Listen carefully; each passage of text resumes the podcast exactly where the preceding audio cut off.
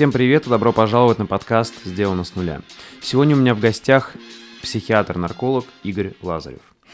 И, наверное, это будет одним из самых откровенных, личных и болезненных выпусков для меня, потому что, к сожалению, мою семью не обошла стороной такая проблема, как алкоголизм, и мой единственный родной старший брат ушел из жизни 6 лет назад именно из-за этой коварной болезни. Поэтому в беседе с Игорем мы постараемся выяснить корни проблем алкоголизма и наркомании, являются ли эти болезни, в том числе болезнями общества, а не только индивидуальными и личными, какая роль э, в этих проблемах бизнеса и государства, возможно ли культура питья? И почему э, кодирование и опохмеление не работают, как преодолеть социальный прессинг, если ты решил не употреблять, и как преодолеть стыд и чувство вины, если ты родственник зависимого. В общем, я искренне надеюсь, что информация в этом подкасте будет полезной, но никогда и никому из вас она не пригодится на практике. Помните, что алкоголь и наркотики – это вред, а алкоголизм и наркомания – это медленная страшная смерть. И вещества не решают ваши проблемы, а только усугубляют и создают новые. А теперь Приятного просмотра и прослушивания. Правильно я понимаю, что тогда можно сделать вывод, что это больше э, наркомания и алкоголизм, это больше болезни общества, чем отдельных людей? Ну, то есть, понятно, это болезнь отдельных людей, но вот если смотреть вот так глубоко в корне проблемы, это больше Да, болезнь общества. общества, но в обществе есть люди с предрасположенностью высокой, и они, попадая такое общество, да, склонное к зависимостям, у них развивается зависимость. Не все же в обществе развивается зависимость, да, у некоторых у людей э, было там ну, не знаю, хорошие гены, условно, да, а там воспитание, хотя никто, естественно, не застрахован. Поэтому, э, да, общество у нас такое сейчас нарциссическое и зависимое, потому что э, это даже не сколько связано именно с какой-то пропагандой, а в том, что а, нарциссическое, что это значит? Что надо добиваться, быть лучше, богаче, да, хайповее. Для себя, знаю. в общем. Все, в общем, да. надо, ну, а, что надо всегда... Ты, в чем проблема вот этого нарциссизма, что тебе никогда не хорошо, тебе надо быть лучше всегда. И из-за этого возникает определенная фрустрация. Ты начинаешь себя сравнивать с другими людьми, а этот круче, этот успешнее. И вот эту фрустрацию люди снимают какими-то веществами. Кто-то алкоголь, да, кто-то марихуану, это отдельные споры. Э, люди там защищают, кто ее курит, что это вот точно не наркотик. Вот алкоголики там, это плохо, алкоголь зло. Ну и каждый защищает свое вещество. Но алкоголь говорит, я же наркотики не употребляю, это там пивко, хотя пивко, наверное, самое зло из всего даже алкоголь.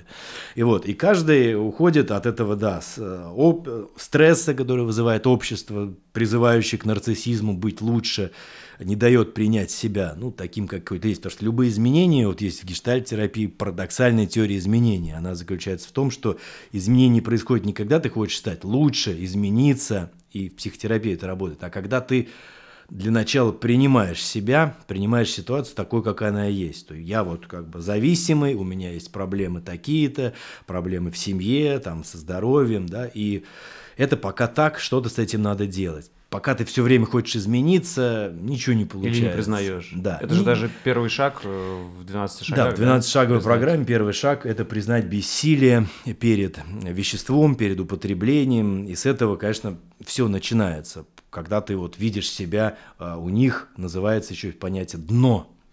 Ну, то есть каждый там наркоман должен прийти к какому-то своему дну, когда он все потерял. Ну, причем у всех дно разное. У меня были там ребята, кто рассказывал, что отморозил пальцы, все ему там отрезали, и он понял, что все, да. А у некоторых дно возникает, ну не знаю, когда, ну как что-то с родителями, он понимает, что все, родители от него отказываются, да, он физически еще не Или пострадал. Там жена ушла, может, да, бывает, то есть у каждого какая-то своя ситуация, а бывает, что и, и пальцы теряет, и 40 передозировок, жена давно ушла, и дна человек не чувствует, да, потому что ну, он много себя, бывает, что опрогает, ну, это точно последний раз, вот еще чуть поколюсь, и как, или героин брошу, буду траву курить там, да, или там бухать, как все. То есть постоянно какой-то самообман, самообман, самообман, самообман, и в итоге вот этого принятия ситуации такой, как она есть, не происходит.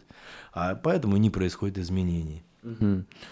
Слушай, а как тогда думаешь, вот, наверное, это больше такой философский вопрос. А, я понимаю, что ты как врач лечишь, получается, больше, наверное, последствия, да, чем корни проблемы, вот алкоголизм, наркомания, откуда они идут. Ну, вот как ты считаешь вообще, вот где корень этой проблемы а, в целом? Что нужно сделать, чтобы общество оздоровилось? И вообще, возможно ли это? Понятно, что наркотикам там Э, и алкоголю лет сколько человечеству, наверное, примерно, да? Да. Но есть ли какие-то, ты считаешь, э, ну, потенциально там Э, если мы как общество вроде развиваемся, да, вроде становимся более осознанными, мы за то, это и платим. То мы или нет, или все равно все зацикливается, это бесконечная история. Думаю, что нет, конечно, мы как раз это и есть расплата за прогресс, за жизнь в городах, в мегаполисах. А касать проблема не в веществах, ты пойми, вещества, как ты сказал, э, используются э, человечеством на протяжении всей его истории психоактивной. А, галлюциногены а, используются, по-моему, около пяти тысяч лет, да, то есть там цивилизации совсем другие были, шаманы использовали в своих ритуалах, в так называемых обрядах инициации, когда мальчик становится мужчиной, а, то есть вся жизнь племени, она была сопряжена с психоактивными веществами, но они были лекарством, они выполняли функцию смыслообразования, то есть разделить периоды жизни, мальчик, там, мужчина, церемония брачная, да, ты уже отец и так далее. То есть психоактивные вещества, вот там, ну, галлюциногены, они давали такие переходы. И не было никаких зависимостей, да. А в других культурах, э, ну там. То есть это как, не было зависимости, думаешь, потому что это было типа вещество, которое было доступно там, допустим, определенному человеку, только там шаману или да, кому-то, и он сакрально. не распространял всем. Ну, во-первых, да? это было сакрально, и никому в голову не пришло использовать это для удовольствия. Во-первых, удовольствие с психоделиками часто сомнительно, переживается иногда неприятное, как бы свое, ну там говно, простите, выходит, да. Ну, это касательно психоделиков, но были и другие культуры, там конопляные где-то на востоке, да, алкогольные, это вот Европа, север, то, что у нас, и алкоголь, вот дионисийский культ, это же тоже использовалось для обрядов инициации в Риме, когда там э, что-то они сажали, ну, вот все это пахотный сезон, я не знаю, да, и отмечали урожай, все напивались, как бы умирали, грубо говоря, для той жизни, да, и для новой рождались там на следующий день, все, э, там, после рвоты, всего этого, то есть пир такой был, вот дионисийский культ, то есть даже алкоголь использовался в этих обрядах инициации, что я не говорю там про психоделик. То есть они идут на протяжении человечества. Просто мы стали использовать психоактивные вещества уже с другой целью. Да? У нас же не обряды инициации, а снять стресс, снять напряжение, которое, естественно, с развитием прогресса будет расти. От этого никуда не деться, мы платим. А, во-первых, меняется социальное, да, мы общаемся, вспомнить детство наше, мы бегали там, в, играли в палки какие-то там, это, с детьми. Сейчас дети сидят в телефонах, все их коммуникации в социальных сетях, это нарушает социализацию определенную.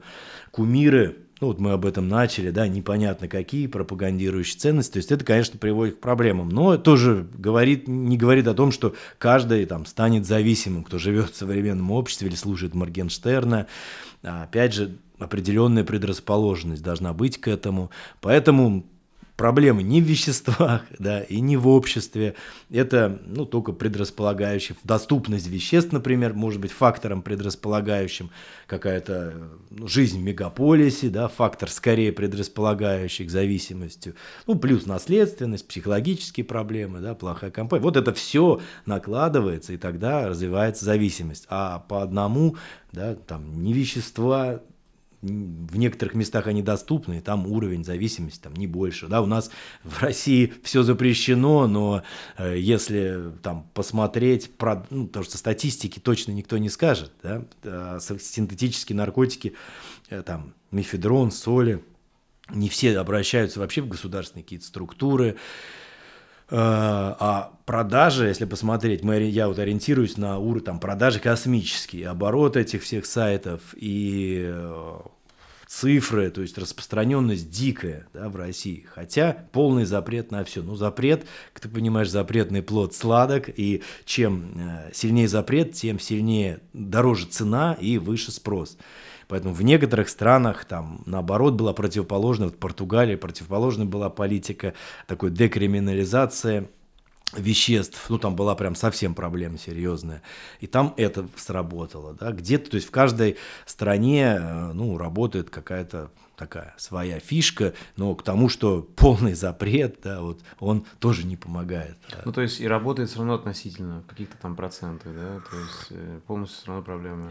Ну не, да, ну плюс отношение все-таки в западных странах чуть-чуть другое к веществам, оно не такое репрессивное, да, и это, с одной стороны, не знаю, может быть хорошо, но также и плохо. Мы знаем, что в Америке сейчас произошла э, опийная эпидемия с связанной синтет... ну, с этими препаратами, обезболивающими, да, опийными, которые выписывали врачи. То есть это лекарства, и очень много выписывали, пошло такое неконтролируемое их употребление. И, насколько я помню, не то в 2020 году, а, чуть ли передозировки вот этих опийных препаратов были не на втором месте по смертности в США. То есть это какая-то колоссальная была проблема.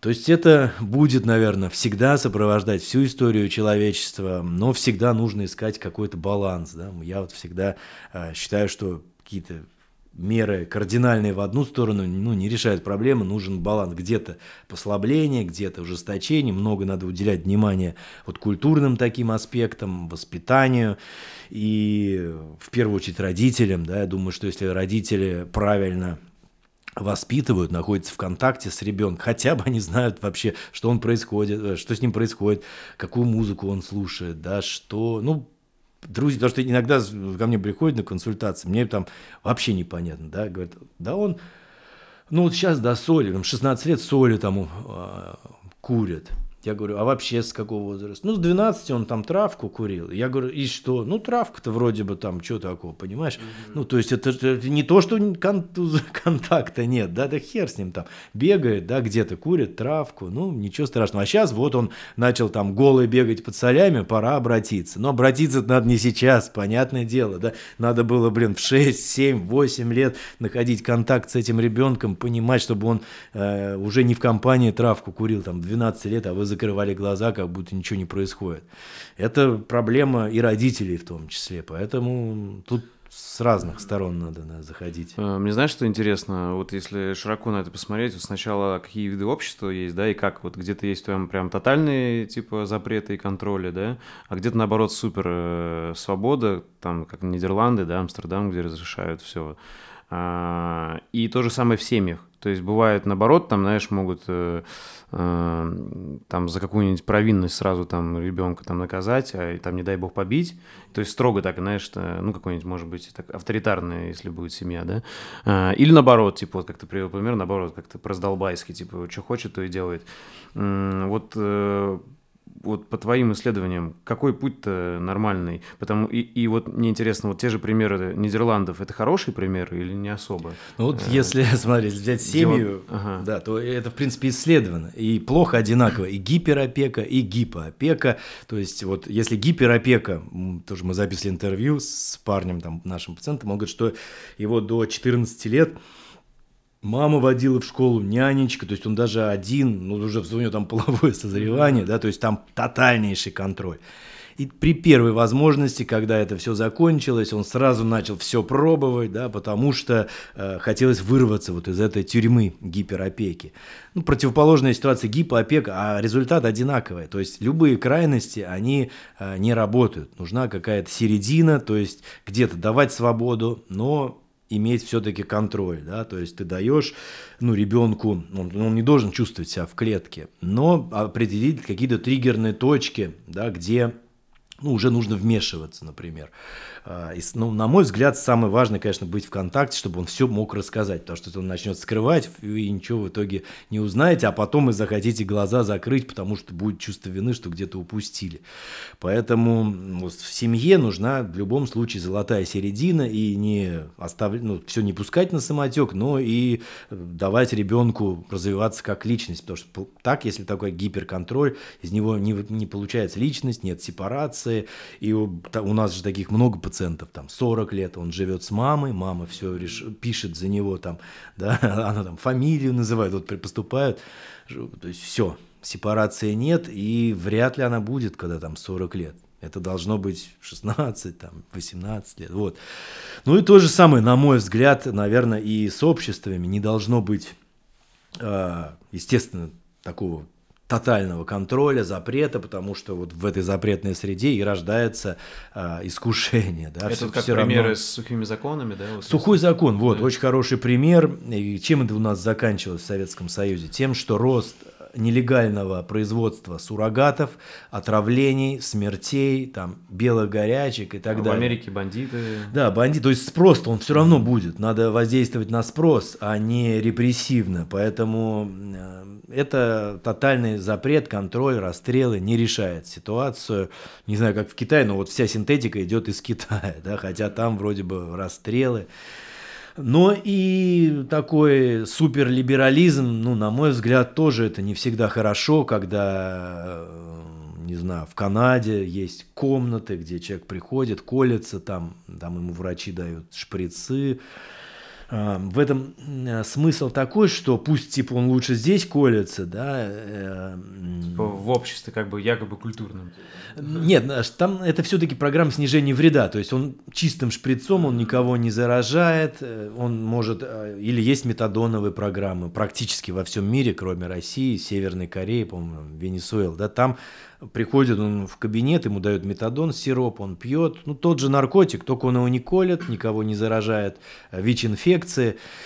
И лечение это, да нет, конечно. Это метод контроля вот, ВИЧ-инфекции, метод контроля преступности, то есть ему не надо воровать, чтобы добыть наркотик, ему государство дает. А, Хорошо это, ну, не знаю, с точки зрения лечения, естественно, ничего не происходит, они вот превращаются в таких хронических пациентов этих метадоновых кабинетов, а метадон, ну, То есть это просто государство легче контролировать, Ну, а да.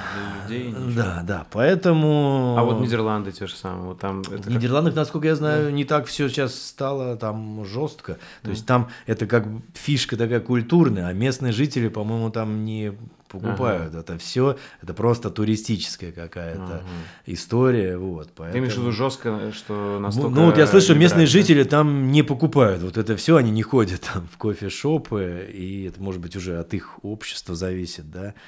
Вот, поэтому такая суперлиберальная система тоже не приводит ни к чему хорошему. Ну, относительно она либеральная, наверное, в США, хотя там тоже, да.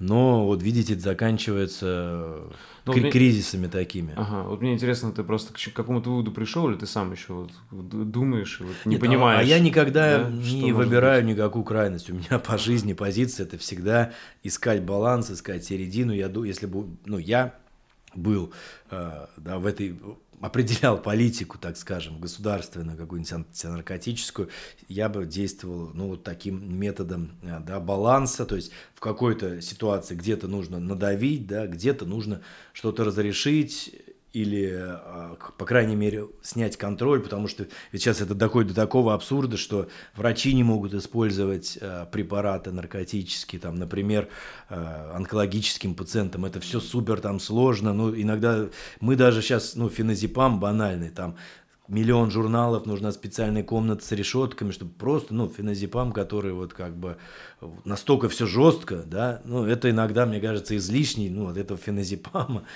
понимаю, наркоманов феназепамовых я вообще не видел, вот. А зато нелегальный рынок, получается, ну, он нелегальный, его мы не контролируем, да, вроде бы как это к нам не имеет отношения, поэтому только какая-то золотая середина должна решить. Государство, по крайней мере, не должно также зарывать голову в песок, типа этой проблемы нет, мы запретим вот как у нас сейчас, да, а просто эпидемия мефедронова, эпидемия вот эта альфа-ПВП солевая.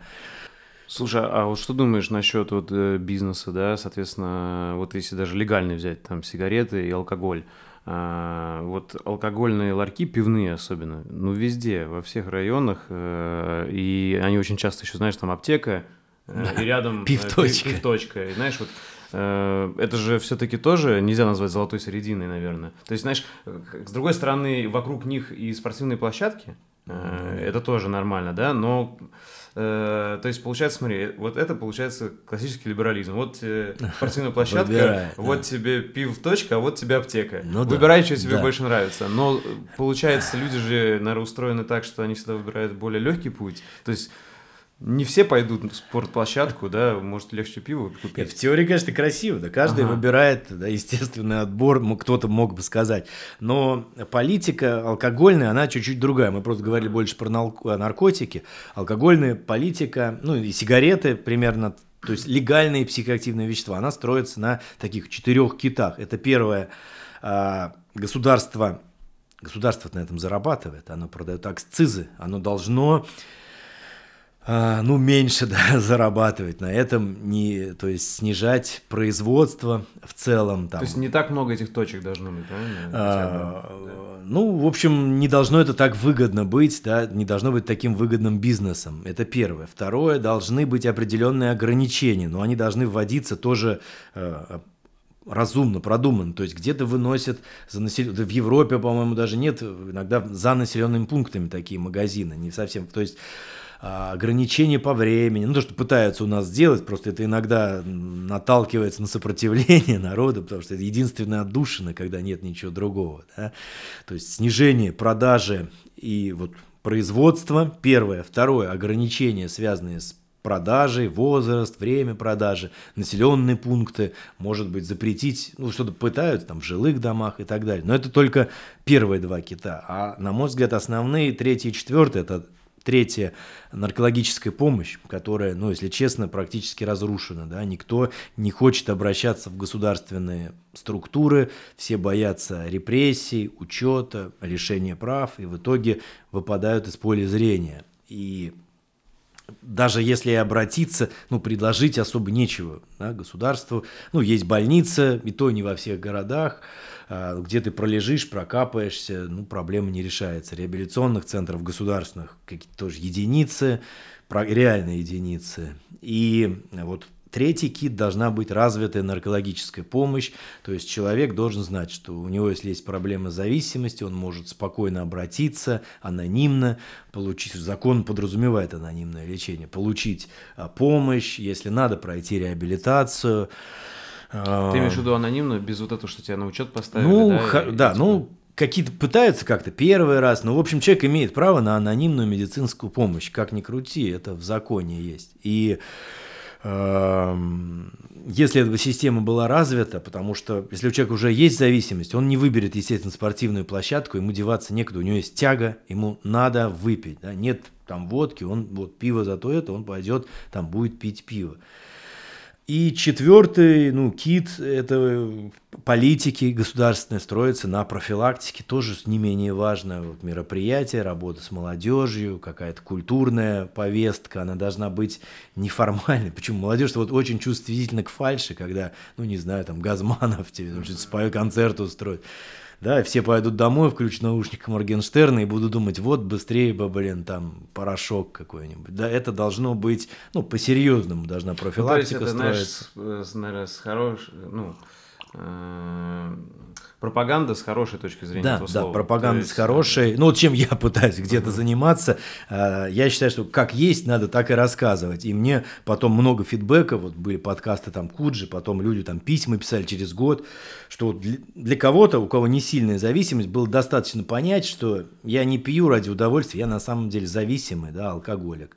И когда это понимаешь, там что-то в голове бывает щелкает, и люди говорят, я послушал, и реально после этого там ну, не пил этот год, да. То есть вот это профилактика, где надо говорить так, как есть, что эти вещества, это там, алкоголь, это легальное психоактивное вещество, оно по уровню вреда есть там такая таблица, стоит э, там на, на, на третьем месте после кокаина и героина. Вот, это тройка, алкоголь, кокаин, да, а у нас это вот пивточка в каждом доме, кажется что-то безвредное, пивко, это супер э, опасное, во-первых, разрушается тело, именно физическое, Мозг. проблемы с мозгом, с печенью, с сердцем, особенно от пива, там, пивное сердце, а во-вторых, социальные проблемы, агрессия, драки, насилие в семье и так далее, и так далее. Да? Ну, там, от марихуаны проблемы другие, там, может быть, мне часто говорят, ну, с марихуаной вот никто не дерется, да, но там развивается такой волевой дефект, и человек, который курит, он становится безинициативным, у него нет вот этого стержня, да, потому что там страдает дофаминовая система,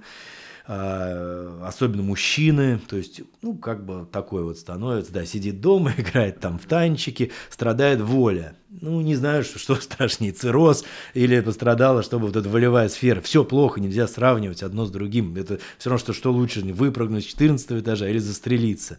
Потому что такие, кто долго курит марихуану, у них тоже печальная картина, смотришь, там человек абсолютно безволевой, очень похож на шизофреника. И советские психиатры говорили, видишь гашиш, ищи шизофрению, потому что шизофрения тоже вызывает вот этот эмоционально-волевой дефект, когда человек ничего не хочет, эмоций нет, сидит дома, не выходит. И вот марихуана, каннабиноиды при длительном приеме такую же похожую картину вызывает. Угу. Слушай, а как думаешь, э, вот то, что никотин и алкоголь легализовали, э, получается, это все-таки больше хорошо для человечества, или это вот такие виды бизнеса, которые даже если они легализованы, то они должны быть супер особенные, с супер особенным каким-то отношением, вниманием да. к ним, да? А не просто вот захотел, открыл точку, конечно, да, конечно. купил лицензию и продаешь алкоголь. Ну да, то есть это должно, государство должно понимать, что это бизнес, условно говоря, в кавычках, который, да, на слабостях. Но я вот недавно, кстати, читал исследование Бориса Титова, бизнес-омбудсмен, а, были ужесточения сильные в 2012 по-моему, году, связанные с лицензиями. Так это, и чем просто это заканчивается? И э, в магазинах, там, ну, не, я не говорю про Питер, а в провинциях, в деревнях, там вообще нереально получить там какие-то требования э, к помещению, да, чтобы продавать алкоголь. То есть там э, ну, нет возможности получить эту лицензию вообще. Что это? Типа нет продажи. Прода... По его данным, 40% крепкого алкоголя фальсифицированный продает, понимаешь? То есть э, вот ограничение есть, вроде бы должно быть хорошо, но заканчивается тем, что продают фальсификат, и тогда вообще нет никакого контроля, люди травятся, помнишь, в прошлом году сколько было эпидемий вот этих метилового спирта, там по, по 20 человек умирали, по 40, это такая вот политика, понимаешь, где каждый какое-то, каждое действие, каждый винтик должен быть сбалансирован. Ты должен на 10 ходов вперед понимать, какие последствия принесет. Запретил, прикуп, а люди травятся суррогатом. Слишком много разрешил, тоже идет распространение, да, и вот, естественно, это такая должна быть филигранная политика, где а, какие-то ограничения, но не сразу, постепенно, а, ну, по крайней мере, вот я думаю, такие пивточки не должны быть, это хотя бы там в каких-то гипермаркетах хочешь, ну, съездил там, закупился, да, но чтобы так это вот вышел и на каждом шагу, конечно, это ну, угу. выглядит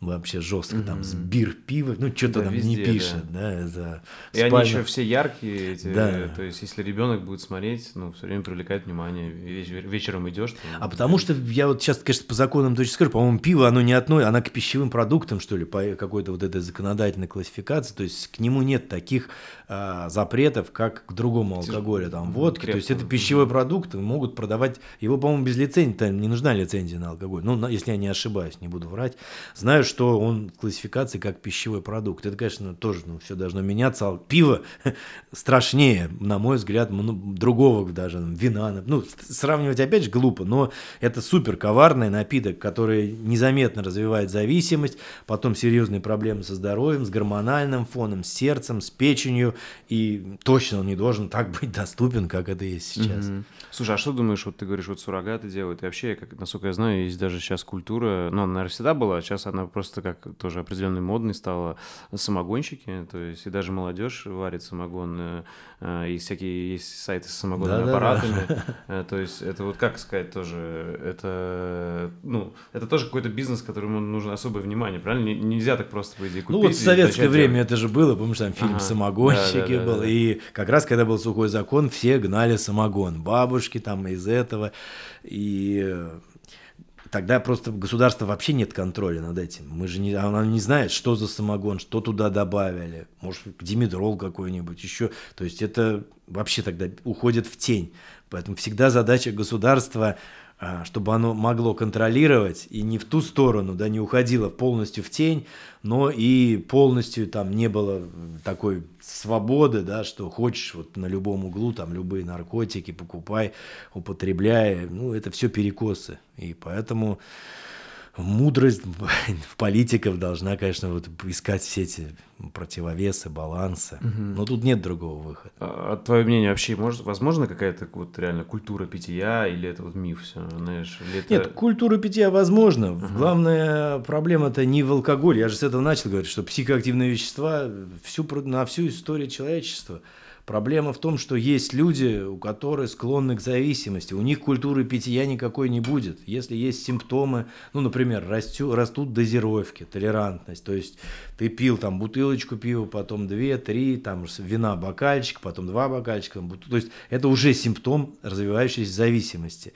Если ты теряешь контроль, провалы в памяти, напиваешься, да, все это симптомы первой стадии зависимости. Если у тебя есть тяга, нет уже повода, а тебе все равно хочется, да, таким людям у них не получится никакая культура питья. У него первая стадия перейдет во вторую, где он начнет похмеляться, начнут запои. Сначала два дня, три дня, с утра выпил, полегче, и закончится запоями недельными. У нас есть пациенты, кто полгода там в запое, там чуть ли не реанимационная помощь нужна им.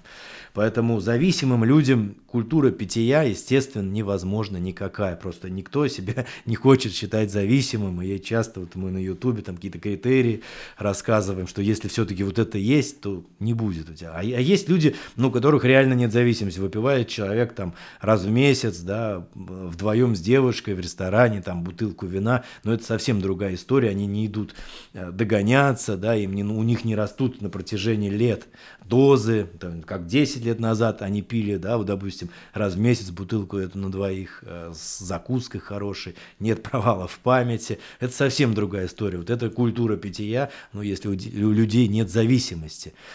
Но поверь мне, что в основном в чем проблема? Что такие люди не обращаются и об этом не говорят. А есть люди с зависимостью, они хотят все-таки найти какие-то оправдания. То, что они не понимают, что с ним происходит.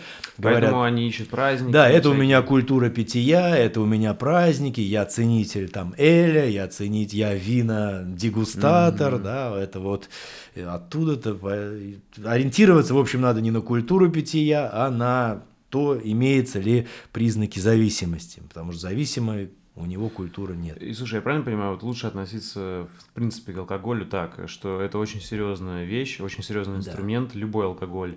И, то есть, вспоминать, как, видимо, предки, да, относились к нему, что это была такая вещь, которая не на каждый день, по определенному случаю, то есть, там, не знаю, и, ну, короче, как инструмент, грубо говоря, какой-то.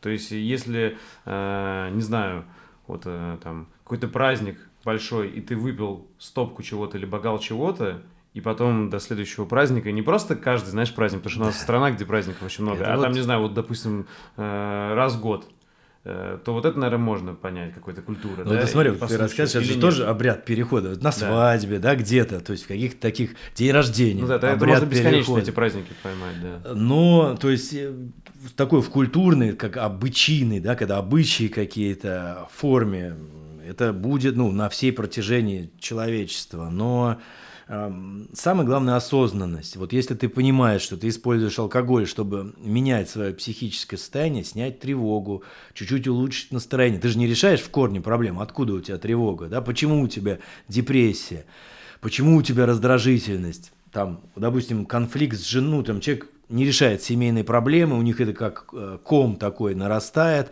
и он начинает выпивать, вроде бы как на жену там уже не так она его бесит, да? но это приведет к тому, что будет и алкоголизм, а семейная проблема только будет усугубляться. Вариант один – это осознавать это все и начать как-то решать проблему, да? потому что э, психические проблемы, их надо решать, иначе они накапливаются, да? смотреть, что за этой, ну, обращаться лучше, конечно, к психотерапевту, понять, что там за этой тревогой стоит, но ни в коем случае не снимать веществами, да, ни марихуаны, ни алкоголем. Угу. Ну там, не знаю, наверное, исключение это, если там э, в стиле там война какая-то, ты выпил стопку для храбрости. Не, да, ну про войну мы вообще не говорим, да, просто да. это такая да. история, что вот были исследования после Афганистана, я думаю, сейчас будет все хуже гораздо. То есть люди приходят а, с посттравматическим стрессовым расстройством, ПТСР, и там бывают десят, ну там годы, а то и десятилетия, там вот эти флешбеки, картины, тела, и там коморбидность, то есть сочетание с зависимостью достигает каких-то колоссальных цифр, 50-70% а, параллельно употребляют алкоголь, наркотики.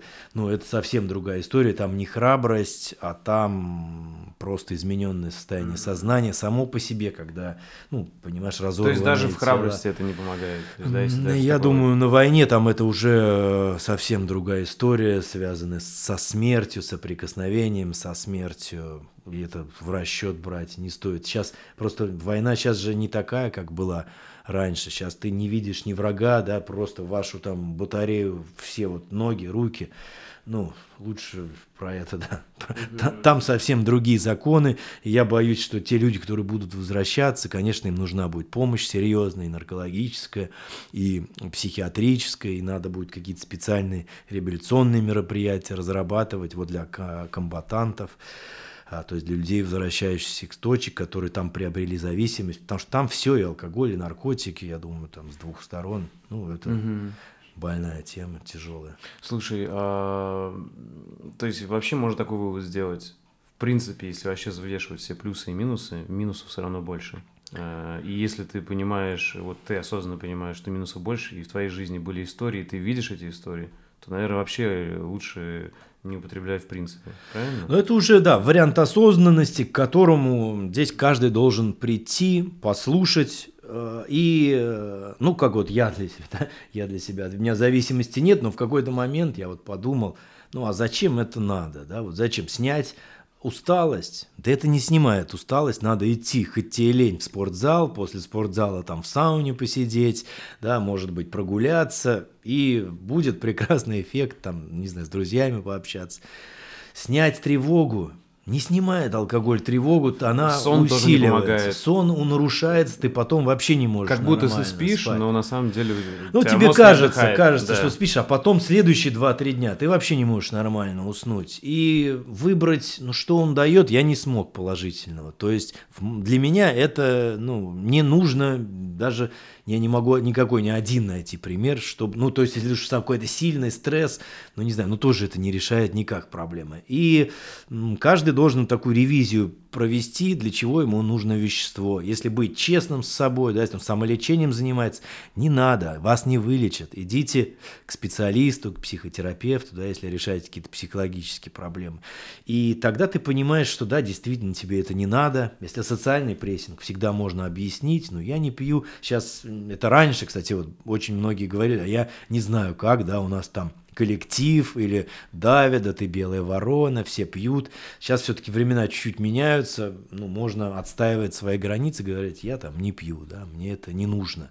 Давят, не давят, хотя, наверное, сохраняются коллективы, где, ну, все пьют, и все, к тебе начинают по-другому относиться. Вот творчески я общаюсь там с журналистами, там, там вообще постоянно какие-то вещества, употребление, разговоры все об, э, да, как они там отрывались, и тут человек будет белой вороной вот устроиться оператором, да. Я наслышан истории, вот как, э, ну, в принципе, не наслышан, а даже видел, допустим, ну, вот у меня друг, э, я с ним содружил, он может пить, может не пить, а вот он, когда, допустим, у него была своя компания отдельная, Мгм. где они выпивали, он, допустим, перестал пить, и друзья перестали с ним общаться. А, То есть вот ну. прямо, знаешь, это как бы, ну, в принципе, ну, для меня это ответ такой, это были не друзья. Конечно, это Это- собутыльники. да, собутыльники были, вот. А, но для кого-то это вот такой, знаешь, момент откровения. типа, Надо преодолеть, это дает Да. силу. Ты начинаешь Да. чувствовать свой стержень, что все лишние от тебя отваливаются, но сила была именно в тебе, сила здесь, внутри.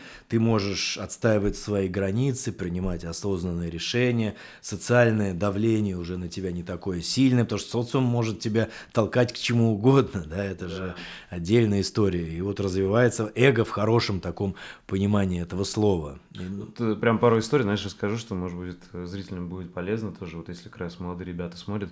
Э, Вот я прям помню, знаешь, я был в детском лагере, и вот э, попал в компанию, где в моем отряде все курили. Я помню, там, знаешь, типа впервые там медляк пригласил девчонку потанцевать, там все. Ну, типа, это не любовь, как бы, а вот Да. влюбленность. И а она курила. И она такая говорит, закури ради меня. Я говорю, нет, не буду курить. Она говорит, ну, тогда мы расстаемся. Знаешь, а там смена всего две недели. Типа, там, я не знаю, что там значит расставание. Ну, в смысле, как бы вот просто мы потанцевали медляк и типа расстались, детское это. Но я вот почувствовал себя лучше, что, знаешь, ну, если она как бы так повлияла, типа, закури ради меня, то есть, ну, я как, я еще там был, сколько мне, 13 лет было, но я уже сделал вывод правильный, это что это какая-то кру- ерунда. Крутой пример, потому что здесь же была манипуляция. Да, Эта да, манипуляция, она всегда в семьях зависимых. А манипуляция работает только когда есть чувство вины. Вот у тебя его не было, а у людей, у многих, они живут с чувством вины, и вот он эту манипуляцию чувствует, думает, блин, ну, наверное, я какой-то не такой, что-то не то делаю, да, там, неполноценный какой-нибудь или стыд, вот, и все. Он думает, ну, надо, чтобы быть Как таким все? полноценным, да, надо точно закурить. На самом деле он как бы попадает в ловушку. Э, Вместо того, чтобы с этим чувством вины разбираться, сказать, что вот она неполноценная, да, тем более манипулирует, ну зачем такая женщина, да, а люди попадают и на всю жизнь, потом все являются объектами манипуляции, и вот такие семьи получаются дисфункциональные, где жена там манипулирует, Подавляет. да. а, Да, он напивается, что-нибудь творит. Они, как есть даже треугольник Карпмана, ну, многие знают, там жертва, агрессор. То есть он э, напивается, что-нибудь там вытворяет. Она, ой, какая несчастная, да, меня муж там гоняет. Потом он трезвеет, у него чувство вины, он там цветочки, что-то делает, и они вот живут в этом а, треугольнике бесконечно. Еще кто-то бывает спасатель появляется. Вот наркологу, например, важно не становиться никогда спасателем в такой семье, потому что они приходят, да, это, а у них все, этот цикл сформирован, там напряжение гуляет как бы между раз, сливается, да, потом растет, и они говорят, «О, этот доктор нас точно спасет. Иногда вот даже нас, да. Я говорю, так, Это вот созави... Созависимость, да, отношения. в, в Мгм. прямом прям. Я говорю, кого нас-то? Я говорю, а где тот, кого надо спасать? Да он в коридоре сидит, его что слушать? Надо сделать укол какой-нибудь там, закодировать, да, на, не знаю, 10 лет. И все. То есть изначально что-то такое нереальное делают, чтобы, вот если врач возьмет ответственность, что-нибудь сделает такое, он будет крайним в любом, да, и потом он, естественно, сорвется, ну, с, этого всего и скажет, ну, виноват-то теперь вот врач какой-нибудь фуфло нам сделал. То есть всегда очень важно вот это чувство вины, это же и у врачей, у кого угодно, у психолога может быть тоже, а, у себя замечать. Если ты эту манипуляцию на себя, все, ты будешь крайним, они тебе будут звонить, и главное, что они будут знать уже теперь внутри своей системы, что виноват вот Мгм. доктор, который что-то нам не то сделал, да, То что это такая игра, в которую люди играют. вот, Это ну, игра, На себя да. повесили ярлыки, и им Почитай, так удобно. Да, книгу «Игры, в которые играют люди», все знают, у Эрика Берна. То есть игры, ой, люди играют, да, в игры, и тогда ничего не меняется, если эти игры бесконечны. Сам, то есть надо тормозить и объяснять, что нет панацеи от алкоголя, нет никакого волшебного укола, который вылечит. Это сложный процесс, семейный, где нужна семейная терапия, там реабилитация. Готовы они тебя услышать, это хорошо, да, не готовы, это тоже их проблема. Они пойдут искать чародея, волшебника все равно, да, который а, сделает им этот какой-то волшебный укол. Раньше там я слышал в 90-е вообще кто-то в лоб так стучал, или врач там, или не врач, непонятно, и говорил, все, тебе там год пить нельзя, по лбу дал, говорит, кидай пятак там, или 50 рублей, ну, не помню, к нему туда. Ну, то есть вот, это все игры, ну, специалист, конечно, не должен в этом участвовать, да, психотерапевт, нарколог, надо объяснять, как есть, нравится это людям, не нравится, это сложная проблема, которая годами у вас в семье формировалась, где все, психо, в тело, социум, да, психика, и она, конечно, никаким чудо-уколом не решится. Мгм. И вот э, вторую историю хотел рассказать, тоже такую, знаешь, я думаю, показательную, мне кажется, супер классическая. Вот, допустим, у меня это было лет там 19-20, соответственно, все начинают пить, и, естественно, я тоже пробовал, и нормально, то есть, как бы, э, там, иногда приходил и на праздник какой-нибудь там день рождения, и ты можешь выпить. А потом, я помню, какой-то момент я решил, ну, не хочу вот пить. И вот ты прям приходишь, и вот когда вот вся такая тусовка молодежная, все пьют, и вот ты будешь чувствовать давление прям. Все будут говорить, а ты что не пьешь? А ты... И это прям, знаешь, может стать такой темой э, для общения. Прям на тебе зафиксирует внимание, и ты прям будешь чувствовать давление. Что Социальный такое? То прессинг, есть, да, да. какой социальный пресс. Типа все у тебя спрашивают. Но вот я просто хочу сказать, что э, вывод для меня такой точный. Э, это даже если вы собираетесь дальше пить, хотя я этого точно не рекомендую, да, вот если кто смотрит, но если вы даже такой эксперимент проведете, вот что вы захотите, допустим, там месяц не пить. Я даже помню, я себе устраивал, знаешь, такой, вот, а вот эти вот времена, там, ты студент, ходишь там по клубам, я ходил и специально заказывал, допустим, либо томатный сок, либо молоко. Все вокруг пили. Я прям чувствовал супер давление на себя. Но вывод у меня потом, вот когда я это закончил, такой эксперимент, наоборот, э, я себя гораздо лучше чувствовал. То есть увереннее и как-то, вы знаешь, вот, ну, прокачал какие-то социальные навыки свои. То есть я общался без алкоголя. И, и вот э, есть такая, знаешь, мне кажется, миф, что люди думают, ну, меня-то они будут уважать, вот, типа, если я не буду. А наоборот, я вот почувствовал, что, наоборот, э, как бы, друзья, которые настоящие, даже если они пьют, но они прима- принимают твой выбор, что ты не пьешь, они даже больше тебя будут уважать, Конечно. чем... И в итоге ты, тебе просто надо пере, перебороть, так сказать, выждать, и в итоге потом тебя это уже не будет задевать. Типа, вот там, никто даже не будет обращать внимания, ну, не пьешь и не пьешь. Да. То есть перестанут, как... ну, то есть надо это Этот момент пережить. надо пройти, да. да, пройти каждому, не бояться. В любом случае, ну, другого варианта нет. Если это страшно, э, а у людей с зависимостью, помимо этого социального прессинга, еще и тяга внутренняя бывает. Это, конечно, война определенная, да, с самим собой. Но ты либо выигрываешь, либо проигрываешь. И, может быть, те люди, которые тебя там звали пить, может быть, их в живых уже нет, понимаешь? А ты сидишь, хорошо выглядишь, э, потому что когда-то тогда сделал вот эти правильные выводы, правильные уроки. А как там других складывается судьба, кто начинает пить, да тем более на других давят. Вот видишь, мне кажется, сейчас тяжело вот так э, рассуждать, вот я это сделал сам по себе, либо вот потому что жизнь так сложилась, потому что, видишь, у меня, ну вот мы за кадром говорили, а у меня вот был единственный родной старший брат, и вот он умер как раз из алкоголя. И вот, вот эти моменты, которые рассказываю, тогда он еще был жив, но у меня уже было, знаешь, вот э, лет с 13 я видел, то есть он на 6 лет старше, мне 13, ему 19, он уже лет 16 начал. Я вот видел, знаешь, какое-то страдание приносит нашей семье, как вот э, там родители страдают, там, знаешь, мама стоит у окна, там ждет всю ночь. И я понимал, что ну, вот это того не стоит. То есть вот, вот я не знаю, типа вот без такого грустного примера э, совершил бы я бы такие действия, ну это уже будешь всю жизнь гадать, да, типа нет или нет, вот так жизнь сложилась. Но я к тому, что не обязательно у вас в жизни должны быть такие примеры, чтобы такие выводы делать. То есть ты можешь действительно сам это понять э, или увидеть со стороны, да, то есть не дожидаться этого. И вот знаешь, что интересно, есть ли у тебя вот какая-то, у тебя же есть своя клиника, а, есть ли у тебя какая-то вот миссия по борьбе с зависимостями? Или ты видишь, это проще относишься, знаешь, ну не так вот, э, знаешь, возвышенно, типа, ну я просто вот стараюсь лечить, вот сколько могу людей? Или вот прям, может, у тебя какая-то миссия есть, там цель большая? Нет, конечно, у нас есть угу. и э, миссия вообще для меня это такое святое, и есть миссия организации это нашей клиники, это оказание качественной наркологической помощи любого уровня. Тут каждое слово имеет значение качественной наркологической помощи любого уровня, то есть от капельниц, заканчивая вот ресоциализацией, то есть все основаны на доброжелательном и эмпатическом отношении к пациенту и ну, между сотрудниками. Это наша миссия организации. То есть здесь каждое слово имеет значение, потому что много э, наркологии, психиатрии, где нет этой эмпатии, где все, да, врача воспринимают как цербера, вот мы с этого начали. То есть здесь вот у нас все жестко. Если врач не может нормально общаться, он у нас не работает, да, у нас основано на вот именно эмпатии, то есть надо понимать страдания этого человека, как бы он ни выглядел там жестко, он может на тебя орать, орать, там, не знаю, что-то там, и недовольным всем быть, да, но это его страдание, это его болезнь, если ты выбрал наркологию, то ты должен это понимать и, ну, не включаться в это эмоционально, то есть мы с врачами работаем, то есть это вот миссия организации, ну и какая-то личная, конечно, да, без миссии никуда, потому что можно было бы, да, мне там, не знаю, вот начинал я в наркологии ну, не начинал, а в такой в частный, когда уже пошло, просто сам ездил по домам, капал. И так подумать, знаешь, можно было бы и ездить, и денег, может быть, было бы там больше, постоянно какая-то база формируется. Но мне это вот было недостаточно, потому что это слишком помощь такая ну, прокапался человек, да, чуть-чуть легче стало, потом опять продолжил пить.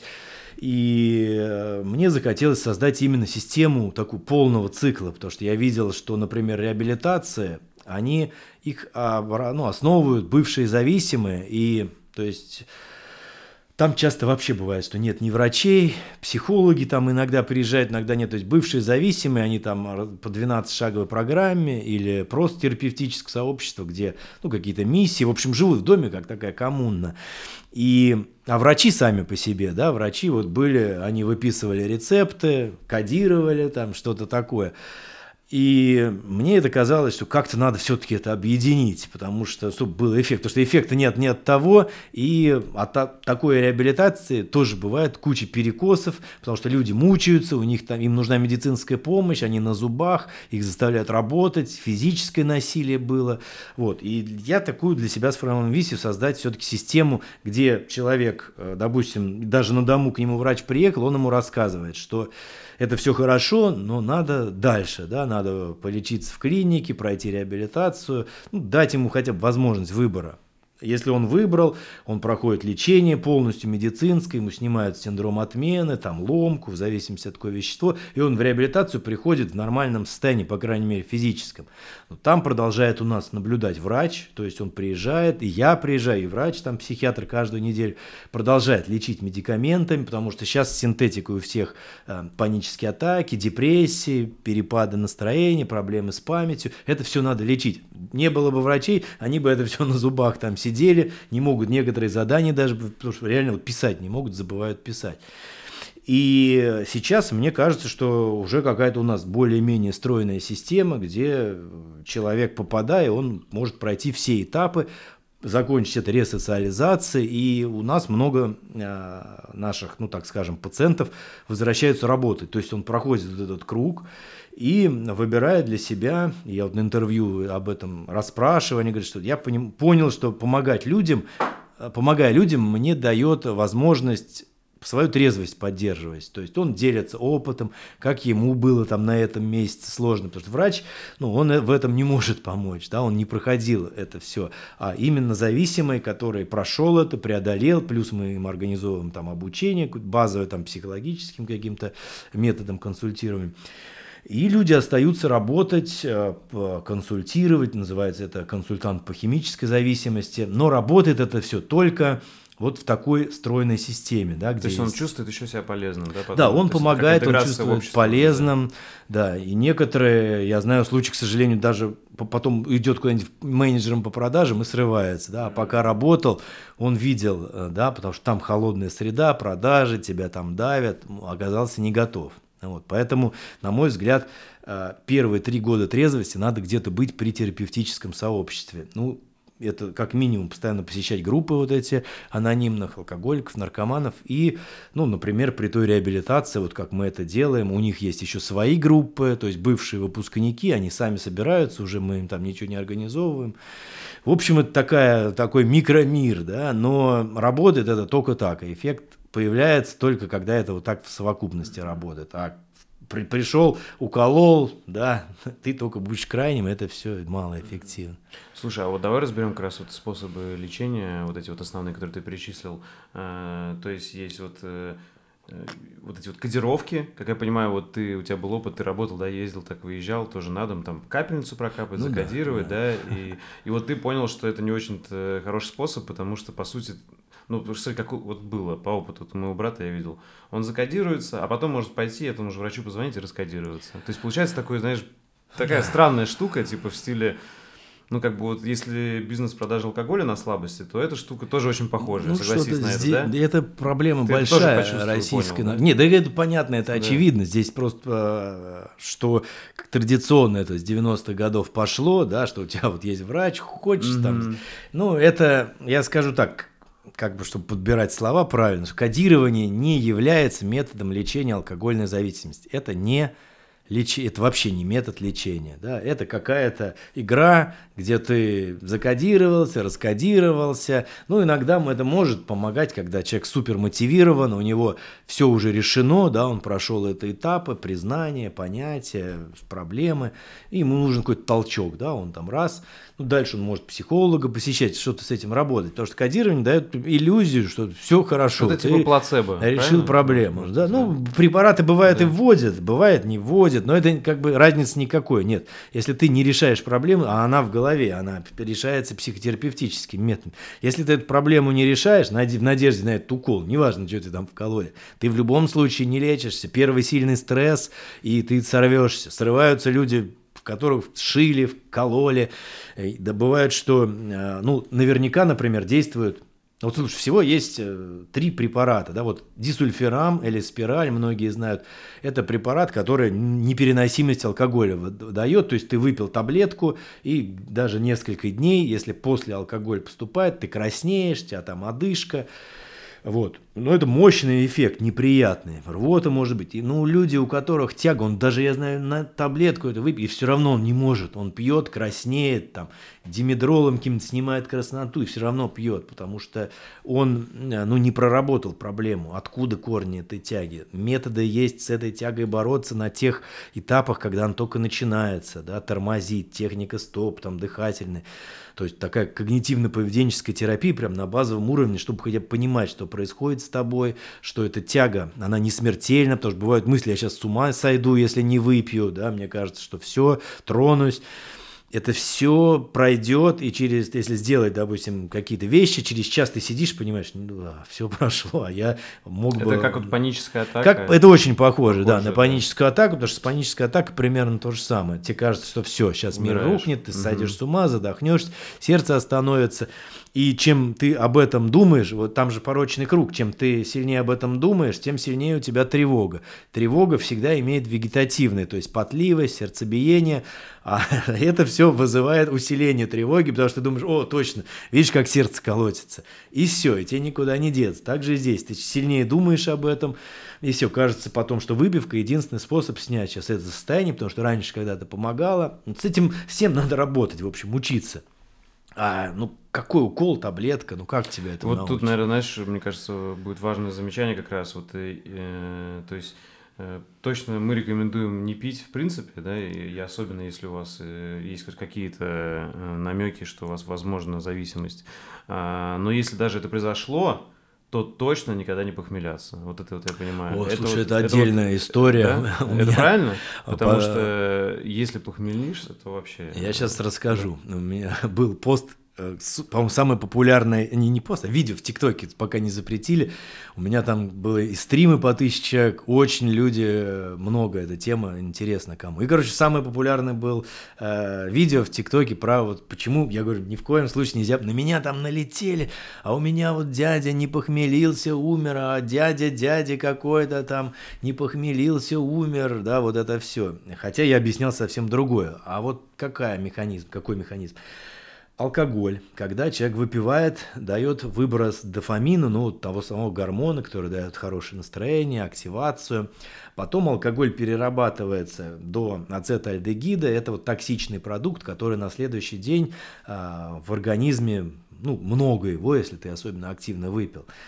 А вот ацетальдегид взаимодействовать может, если на следующий день пьешь, с этим дофамином новым, который вырабатывается, ну, совсем все простыми словами. В общем, эти вещества, то есть новый алкоголь, взаимодействие с ацетальдегидом дает морфиноподобное вещество, совсем новое. Это как, ну, как героин, понимаешь? И Похмеление второго дня – это совсем другой биохимический механизм. Там зависимость начинает расти в геометрической прогрессии, потому что включается опийная система. Не просто уже дофамин, да, а опиаты – это ну, героин, морфин, внутренняя эндогенная система, и все. Там начинает человек похмелился, да, и если поспрашивать, вот, ну, кто похмеляет, знаете, что другое совсем опьянение. Там тебя все хорошо, как бы расслабляет. И да, вот там появляются запои постепенно, и зависимость, в общем, развивается в геометрической прогрессии, поэтому есть же такое понятие, как, как это называют, вынужденно, не вынужденно, а при, при, ну, в общем, приучают тебя похмелят. Вот старшие сидят, да, и говорят, да похмелись ты легче. У него еще нет никакого абстинентного синдрома, а его уже заставляют, да, культура А у него такая. просто отравление, которое надо пережить. Да, да, но он похмеляется и постепенно становится очень алкоголиком. Поэтому а, Тут понятно, что бывает на каких-то там стадиях, когда, да, там у тебя вторая-третья стадия, и тебя реально, ну, может там сердце остановиться, пока, чтобы доехать до больницы. Это совсем же другая история, чем ты когда еще у тебя нет ни запоев, ничего, а ты уже похмеляешься, чуть-чуть сердей, там тревога, да, ты похмеляешься, и все, тогда ты дойдешь быстро до, до этого состояния второй, третьей стадии, когда уже без алкоголя реально можно умереть. Но и то там тебя похмели, похмел, ну, этот опохмел не спасет, только на время, пока ты едешь к врачу, потому что спасти могут в такой ситуации только лекарства, да, если проблемы с сердцем, оно, ну, в любом случае там остановится, да, похмеляешься ты или не похмеляешься, нужна помощь реанимационная и так далее, и бывает, что пациенты приезжают, мы переводим там в реанимации, куча разных осложнений, эм, это все серьезно, но лечат не рюмка водки, да, а лечат э, медицина, лекарства, Поэтому это полный миф, конечно, никому не советую похмеляться, да не советую ни на какой стадии, потому что если уж, не дай бог, у вас запои, обращайтесь, ну, к специалистам, да,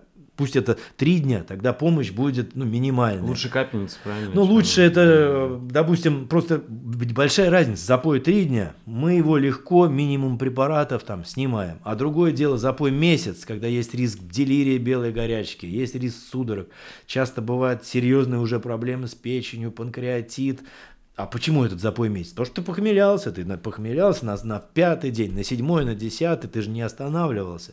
Это же не получалось. Ты похмелился, а потом, два, как это называется, такая вторичная тяга. Тебе хочется еще, как бы, и все. Поэтому, конечно, не похмеляемся, а обращаемся к специалистам. Угу. Вот э, едем дальше, то есть вот э, мы поняли, что точно кодирование это не лечение, а похмел уж тем более не лечение. Да. И вот дальше, мне кажется, знаешь, вот такие стадии, как люди, возможно, и проходят, э, знаешь, и пробуют что-то, думают, да. что вот они вылечатся. Вот следующее обычно бывает как раз таки вот организации, типа анонимные алкоголики, либо где-то вот эти дома, да, вот я знаю, у нас есть дом на горе. Да, да. Вот у меня брат там пробовал.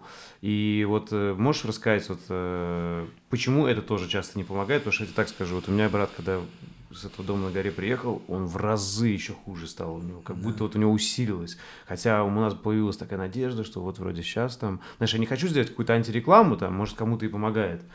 Но вот э, говорю про реальный опыт. Вот у меня брату не помогло, вот как будто у него только вообще, у него как будто в разы, он как будто приехал первые два дня такой все. А сколько мы он там поверили? Пробыл, сколько пробыл? месяц или два, вот сколько. Ну это вот очень этот, мало. Вот этот, какой-то стандартный вот этот был. 28 вот. дней было. Да, да, да, да. Но, к сожалению, это очень мало. И, и вот у него потом, знаешь, мы такие все вроде приободрились, все, действительно, знаешь, он начал по-другому говорить, такой вот надежда во всей семье появилась, и потом вот у него вот э, вот усиление было, это уже было незадолго до его смерти, и вот у него прям как будто все по нарастающей пошло прям.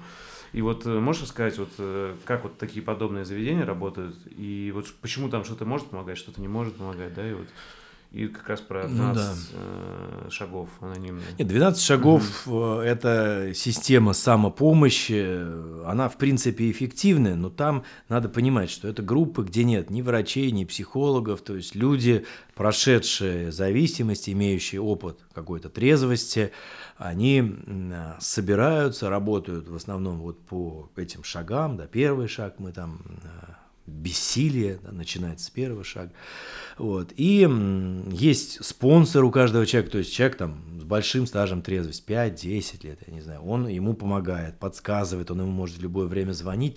То есть это, в принципе, эффективно, но 12-шаговые э, группы, они, надо понимать, что они не могут быть коммерческими, это полностью такая независимая, там в уставе, да, у них прописано это все, независимо от политики, от государства, просто группы самопомощи.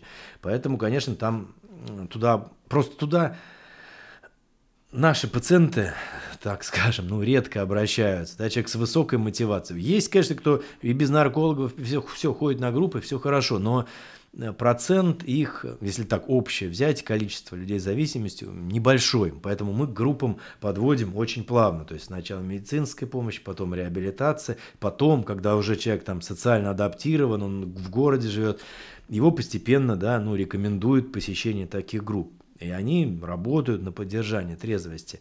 А касательно ну, таких центров, Дом Надежды на горе известный, да, я недавно брал интервью у Ильи Черта, и вот многие рок-музыканты поддерживаю, и с Митьками общался я, э, то есть центр такой популярный его, да, он некоммерческий, но он открытый, такого открытого плана, то есть хочешь заходи, хочешь уходи, тебя как никто не держит.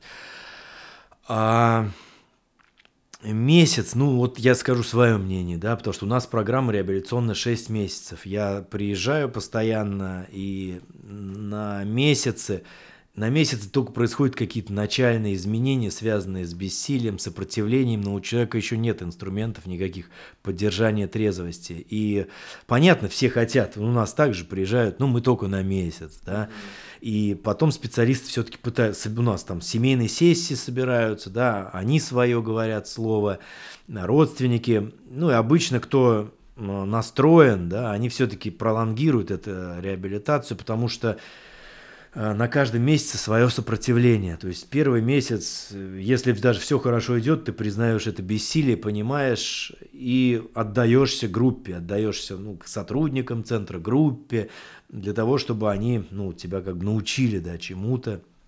И, э, ну, срываются все, надо понимать, что врачу тоже иногда, ну, специалисту, который работает зависимым, тоже надо прорабатывать свое бессилие, что пациенты умирают, пациенты срываются, никто гарантию дать никогда не может, да, что он стоп, кто дает там гарантию, это тоже вот, что сто процентов зависимость там вылечит, да, это ответственность в первую очередь э, самого человека. Мы можем дать инструменты ему, поддержания трезвости, он может посещать группы, где мы прорабатываем. Он, следующая проблема – алекситимия. Это неумение распознавать эмоции.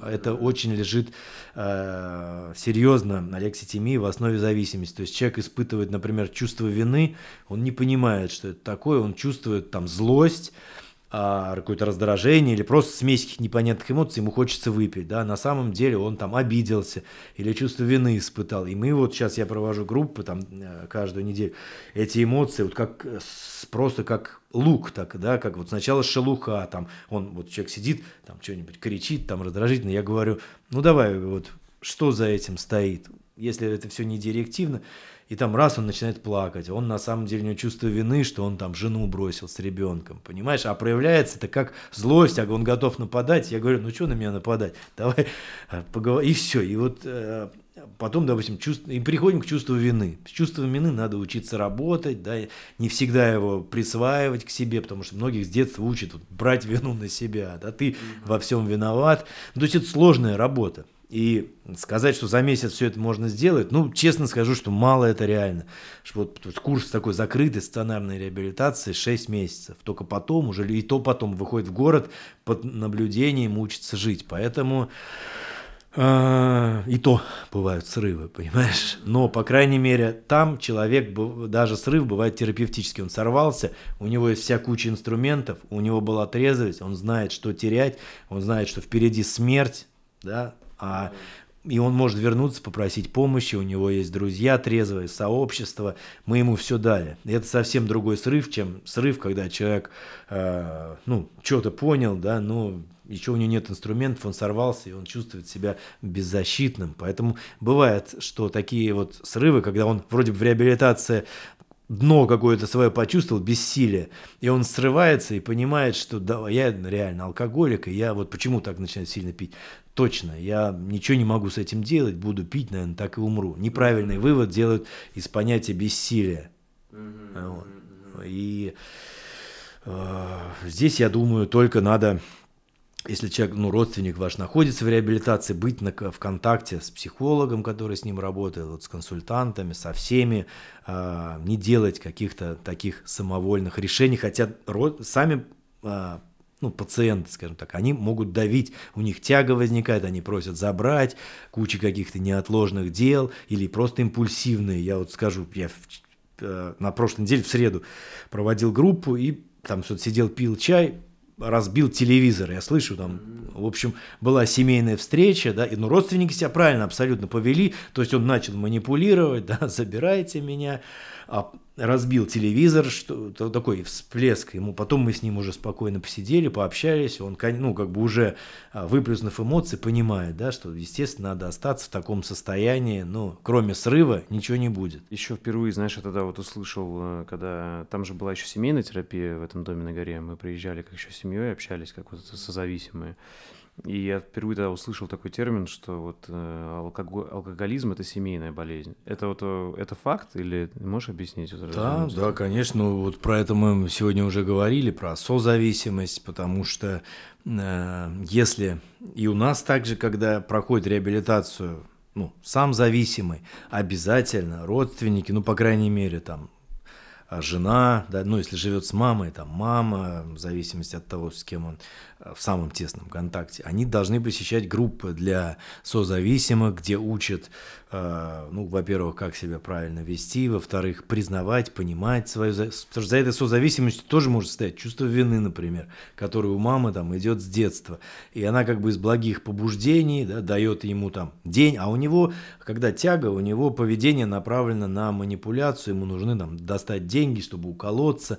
Вот. А мама не понимает, испытывая где-то какие-то глубинные чувства вины, там дает деньги, кормит ему, и тогда это э, цикл вообще невозможно разорвать. И также, например, после реабилитации, если она не проходила ничего, не подготовлена, э, она может вступить в роли агрессора и как бы, ну, отыграться за то, что он там пил или кололся, воровал, да, и начать его прессовать. А он еще, ну, как, не знаю, как вот без, без кожи, да, он пришел, у него нет навыков нормальных, трезвости, или такой прессинг превратится в срыв. Да, то есть э, всему этому надо учить, и, ну, особенно жены, да, жены, многие ведь э, Жен, жена алкоголиков это такое выражение уже, потому что бывает, что после одного алкоголика она другого находит, третьего.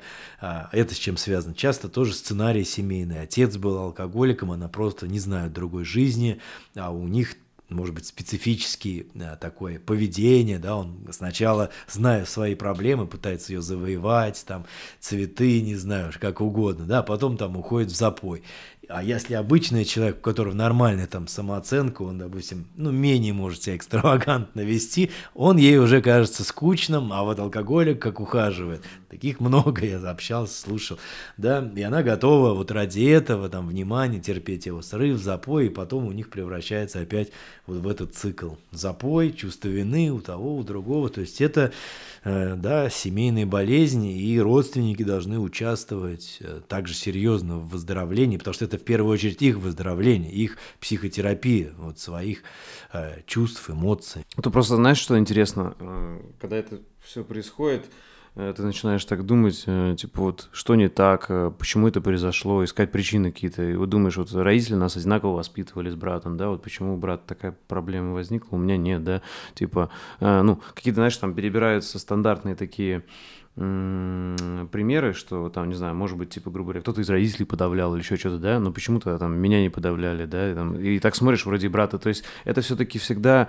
в совокупности как-то работает, да, то есть, э, грубо говоря, может быть, отец с нами одинаково общался, но у меня там брат, допустим, более какой-то там, какой-то хрупкой организации был, да, и для него, может быть, это было в чем-то подавление, а для меня нет, да, или вот как ты считаешь, это вот вообще работает, что вот в одной семье, типа, э, одинаково воспитывают детей, да, и вот у одного такая проблема есть. Ну, во-первых, да? все эти факторы, естественно, невозможно учесть. Во-вторых, не надо, ну, всегда понимать, э, это же очень частая история, что начинают себя винить, родители, например, что, что я как-то его не так воспитывал. Вот я говорю, это чувство вины, оно приводит только к худшим последствиям, потому что как бы она пытается его искупить, да, ну мама, предположим, и вместо этого, а с зависимостью не работает, зависимый чувством вины будет манипулировать. Это просто, вот ты сказал пример, а он очень жизненный. И мама не может на какие-то жесткие меры решиться, пока она, у нее есть это чувство вины.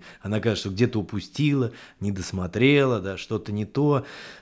Все учесть невозможно. Мы говорим в целом, что есть такие-то группы, ну, может быть, там в его ситуации, я не знаю, социальная, допустим, компания какое-то большее значение имела, ведь может это быть все хорошо и с наследственностью, и с воспитанием, но попадает он в компанию, где э, все это алкоголь, да, никак, ничего кроме алкоголя, и там, попив так несколько лет, конечно, развивается зависимость, которую тоже нельзя контролировать. А родственникам, ну, вину точно не стоит брать, э, и в любом случае помощь ну, от родственников должна не основываться на чувстве вины, она иногда жесткая, это реабилитация, лечение, они звонят там, мама, забери меня, да, за что ты меня, и мы все это на группе прорабатываем, и они говорят, ну да, да, потом там, я же понимаю, что сама я все это создала такую жизнь, да, мама здесь ни при чем, и вот эти манипуляции, ответственность. Также еще называют болезнью безответственности, да, потому что никто как бы не берет в ответственность за свою жизнь в этой системе. Мама а, занимается спасательством, искупая так чувство вины, да, а тем самым делая хуже. Вот есть такое понятие вот, дисфункциональных систем, где а, если один член системы берет на себя ответственность за другого, то второй начинает деградировать. Она хочет из хороших побуждений ему помочь и начинает решать его проблемы. Там, ну, жена, например, отпрашивает, там, больничные какие-нибудь делает, в больнице возят. И тем самым он начинает в этом плане деградировать. То есть ему проблемы не надо решать, ему надо только пить. Да? А эти проблемы за него решит жена. И чем сильнее жена решает, тем сильнее он деградирует, и тем самым пьет сильнее. И здесь важно столкнуть зависимого с его последствиями, с его проблемами, что это проблемы его, это его ответственность, он пока не возьмет какую-то ответственность за это все, не начнет их решать, то не бывает. А так, и жене это тоже Это очень сложно разорвать, да, понимаешь, симбиотические такие связи, но только так возможно. Выздоровление, причем выздоровление и там мужа условно, да, и жены, ее жизнь тоже станет более комфортной, у нее появится нормальная самооценка, исчезнет это чувство вины, и они уже будут не в слиянии находиться в отношениях, а как два, а, да, ну, полноценных объекта, у которых есть точки соприкосновения, и это уже комфортная будет пара. Угу. То есть я правильно понимаю, это вот называется семейной болезнью не потому, что там э, могут быть семьи какие-то там не такие не, там, не, плохие, нет, а потому что нет. это влияет на каждого члена семьи, да? Да, это... конечно, конечно. Вот то, то, что даже ты рассказал, видишь, у вас чувство вины, а, и у тебя и у меня получается, было чувство вины, да. что типа, может, я брату да, уделял внимание. Там, ну, даже вот в твоем рассказе что-то есть да. с чувством вины, что вот почему я нормальный, да, а он с ним вот так произошло, может, и у родителей наверняка что-то похожее есть. А в той ситуации, когда вот он еще употреблял, это чувство вины, оно никогда к хорошему не приводит. Любые негативные такие эмоции, ну, на них невозможно ни на стыде, там, ни на вине, э, никуда не уедешь. Слушай, ну я так скажу, вот мы там прорабатывали, когда, там, ну, я искренне говорю, там, ну, меня тоже прорывало сильно, там, я и плакал и так далее, когда вот эти вот были семейные. Э, и там вот были такие практики, как вот письма надо было писать, да, у вас тоже такое есть, да, нет? Да, да, разные это задания вот тоже. А, это, конечно, очень все... Но я как бы, знаешь, как это же, как вот говорят, психотерапия, это же такая штука глубокая, которой можно долго заниматься. И я думаю, что на том этапе каждый из нас как-то это проработал, вот, ну, понятное дело, чтобы это, может быть, навсегда проработать, может быть, знаешь, что... Нет, вам надо понять, что вы сделали все возможное. Вы предложили ему помощь, вы дали ему реабилитационный центр, да, ну, что не, не до конца он ей воспользовался, это все равно его ответственность, хоть это и трагически закончится, надо понимать, что вы сделали как семья для него все, понимаете, то есть у него была возможность но понятно, что бывает тяга такого уровня, что человек ничего не может. Иногда только изоляция, там вообще. Люди, у меня были там вот интервью у нас есть на канале. Год и три месяца был в реабилитации парень. Год, вот не месяц, не 28, год и три. Я говорю, ты чё? А вот он говорит, ну так, вышло, да, то есть он там не, или сорвал, но я не помню там, что было, в общем, год и три месяца, он говорит, он как сказал, я, говорит, тугодум до меня, типа, долго доходила постоянно тяга, и он сам, по-моему, ну, не хотел выходить, потому что знал, что еще не готов, выйдет, сорвется, вот, поэтому... То есть многих, ты считаешь, вот губит такая самоуверенность, они думают, а, все, я все понял, да, быстро ты, ну, Я скажу так, в, через месяц это стопроцентная самоуверенность. Ты не можешь быть, э, ты через месяц, кроме того, как молиться, чтобы блин, не сорваться, ничего не можешь иметь, ты еще, ну, очень сырой. Понял, понял. Но тут, видишь, вот как раз о чем ты сказал, я правильно понимаю, вот вывод такой, что все-таки э, что наркомания, что алкоголизм, вот вообще, в принципе, зависимости, это все равно болезни, в которых вот нужно самому больному взять ответственность, и если вот нет какого-то внутреннего импульса, то родственники сами не вылечат, правильно? Без Это желания э, само... Родствен... Да, это вот это прям самое зерно, потому что могут родственники предложить, что вот есть такой реабилитационный центр, да, если ты поедешь, мы можем тебе оплатить там реабилитацию, да, не оплачивать наркотики, не оплачивать алкоголь, иногда даже я кормить не разрешал, у меня была история там а, в такой государственной больнице, там мама, ну, ну, в общем, там пенсию ее пропивал, ел еду ее, такой 50-летний, в общем, с ней жил, алкоголик, и не соглашался еще лечиться. Угу. То есть я говорю, мама там, вообще бабушка, получается? Да, бабушка прям какая-то, в общем, я говорю, говорю, не помню, там, Марья Ивановна, говорю, ну, закройте холодильник, как бы вам тяжело не было, не давайте ему еду. Не похмеляйте, ничего не делайте, не покупайте алкоголь.